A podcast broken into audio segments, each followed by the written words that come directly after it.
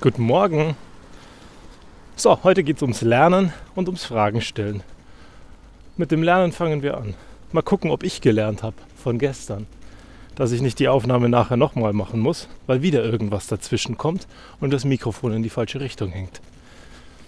Bis jetzt sieht es eigentlich ganz gut aus. Der Ton schlägt aus, die Aufnahme sieht gut aus und es sollte einfach klappen. Wie ist das bei dir, wenn du Fehler machst? Lernst du dazu? Machst du es nochmal? Ärgerst du dich? Und bringt das Ärgern eigentlich überhaupt was? Ich glaube, an vielen Tagen bringt es eigentlich gar nichts. Und einfach nur dazulernen wäre viel besser. Also lerne ich heute dazu. Das Mikrofon ist ausgerichtet, es funktioniert, der Pegel schlägt aus und ein Test-Test brauche ich am Ende gar nicht, weil ein Test-Test, wenn ich es nicht kontrollieren würde, ohnehin nichts bringen würde. Und wie ist das mit Fragen stellen? Stellst du gerne Fragen? Ich stelle gerne Fragen, weil ich gerne Sachen verstehe. Und weil ich nicht, ich würde mal ganz frech behaupten, feig genug bin, um dumm zu bleiben. Während der Uni ist das sehr spannend. Die meisten Studenten stellen keine Fragen. Kaum einer traut sich, die Hand zu heben und zu sagen, Entschuldigung, das habe ich nicht verstanden. Können Sie mir das nochmal erklären? Weil es irgendwie scheinbar nicht mehr normal ist. Und das Spannende war in der Uni-Zeit, dass wenn ich dann die Frage gestellt habe, auf einmal alle erleichtert geseufzt haben und mir mitgeteilt haben, mit ein bisschen Atem, dass auch sie die Frage gehabt hätten. Und bis heute stelle ich mir die Frage, warum nicht einfach mal die Hand heben und sagen, Entschuldigung, das habe ich nicht verstanden. Können Sie mir das nochmal erklären? Weil eigentlich ist das ja nicht schlimm. Schlimm ist die Frage nicht zu stellen und am Ende Fehler zu machen, weil du die Frage nicht gestellt hast. Dabei wäre es viel besser gewesen, einfach mal die Hintergründe zu ergründen oder mal zu fragen, wenn du einen Auftrag bekommst, wie der genau gemeint ist. Viele haben die Einstellung inzwischen, sie legen los, sie machen den ersten Entwurf und den ersten Entwurf geben sie dann ab und diskutieren anhand dessen, was sie falsch gemacht haben.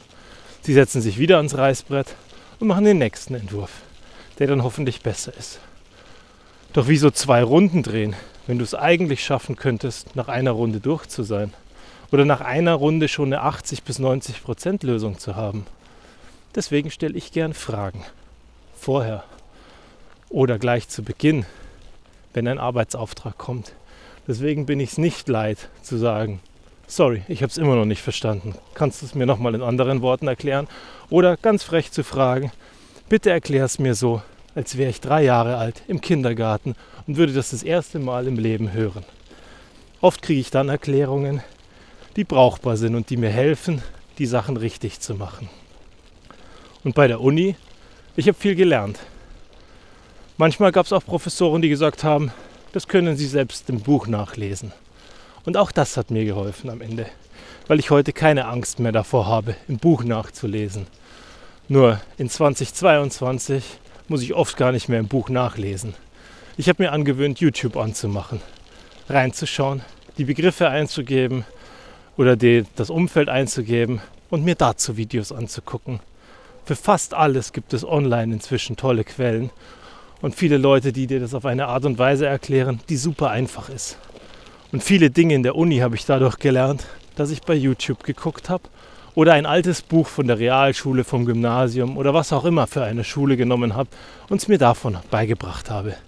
Das Spannende war nämlich, dass der nicht hochgradig wissenschaftliche Ansatz und der leichtere Ansatz gerade in der Mathematik oft zum gleichen Ergebnis führt, nur eben leichter verständlich ist.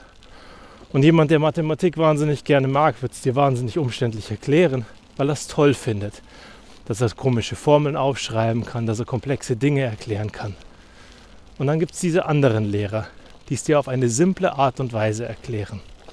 Und dann ist es allen geholfen. Im Job keine Abkürzungen benutzen, im Job keine komischen äh, fancy Buzzwords benutzen, wie man so schön sagt. Und damit es für alle ein bisschen leichter machen, dass sie dir folgen können und dass sie dich verstehen. Weil du kannst nicht davon ausgehen, bloß weil du Experte bist, dass der andere es auch ist. Und dass er in seiner Selbstverständlichkeit alle Begriffe kennt und alle Fachlichkeit, die du hast. Sonst wärst du ja nicht der Experte, sondern er. Und falls du einer bisher dieser Menschen warst, der Fragen gar nicht toll fand, Schau es dir mal aus der anderen Perspektive an. Derjenige, der fragt, wird beim nächsten Mal besser sein. Und unterm Strich kannst du dir eins vor Augen führen. Alles, was du lernst, alles, was du fragst, wird bleiben. Und wenn du es nicht verstanden hast, stell gleich nochmal die Frage danach. Weil wenn du zwei Wochen später kommst, den Arbeitsauftrag bekommen hast und vorher die Frage gestellt hast und es nicht verstanden hast, wird der Gegenüber sehr wahrscheinlich verärgert sein. Also stell Fragen immer und zu jeder Zeit, denn am Ende bringt es uns alle weiter, wenn alle ein bisschen besseres Verständnis haben von dem, was sie tun müssen. Sei nicht so schüchtern, glaub an dich und hau hin und wieder mal eine Frage raus und lern dazu. Mach Fehler nur einmal. Und dann wird alles besser werden und einfacher werden. Weil am Ende hat jeder mal angefangen und war mal ein Anfänger in dem, was er getan hat. Und heute ist er Experte. Und damit darfst auch du heute starten mit einfachen Fragen und Dinge nicht verstehen, weil du über die Zeit dazulernen wirst. Ich wünsche dir von Herzen einen guten Arbeitsstart.